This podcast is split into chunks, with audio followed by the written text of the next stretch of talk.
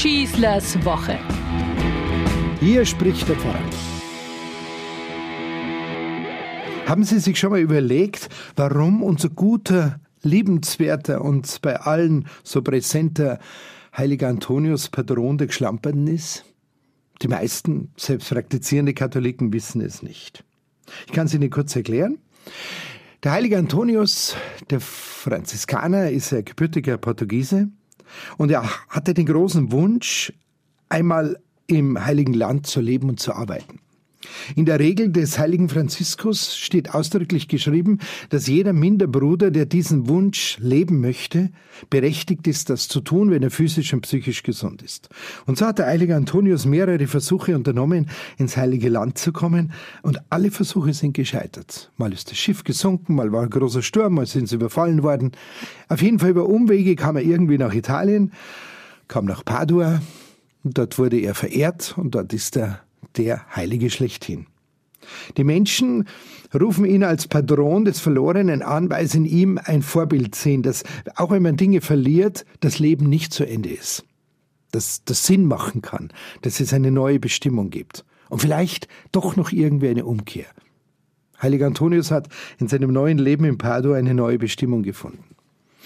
Und so haben wir es uns angewohnt, wenn wir uns irgendwie verlieren, wenn wir etwas verlieren, ein Geldbeutel, ein Schlüssel oder was, dass wir ihn gerne anrufen und um Hilfe bitten. Sozusagen, gib uns jetzt das Bewusstsein, ruhig zu bleiben, nicht durchzudrehen und es wird eine Lösung kommen. Und wie sehr freuen wir uns, wenn wir das Gefundene wieder entdecken. So wie im Evangelium.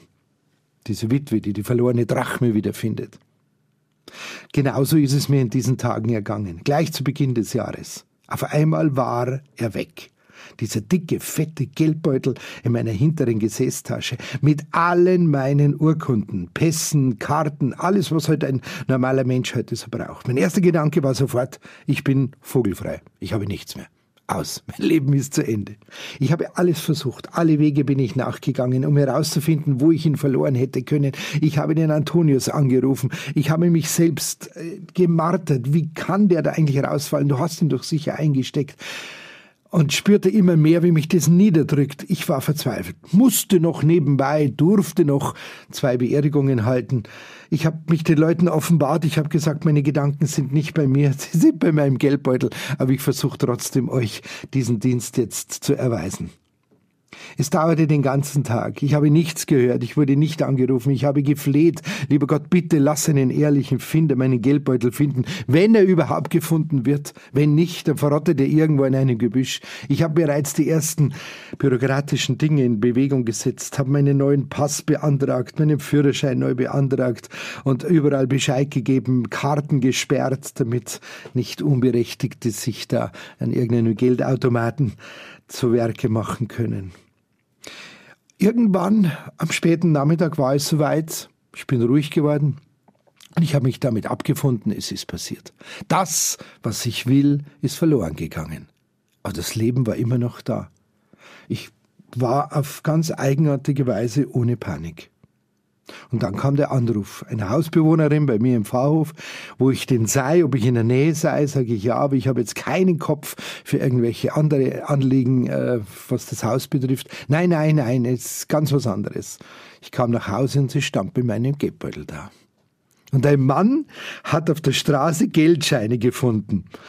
Er hat diese Geldscheine zuerst für Spielgeld gehalten, dann hat er gemerkt, das sind echte Geldscheine, dann hat er einen Geldbeutel gefunden, hat alles eingeschichtet und hat den ganzen Tag versucht herauszufinden, wem dieser Geldbeutel gehört. Gut, wenn man die Karten alle genau hinschaut, wäre es vielleicht leichter gegangen, aber er wollte gar nicht rumkramen in den Geldbeutel.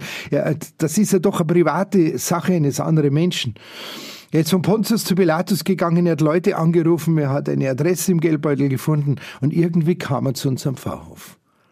Meine Bewohnerin hat ihm einen kleinen Obolus gegeben, der für meine Begriffe natürlich zu wenig war. Und ich habe ihm auch ausfindig gemacht und gesagt, ich will ihn natürlich aufstocken.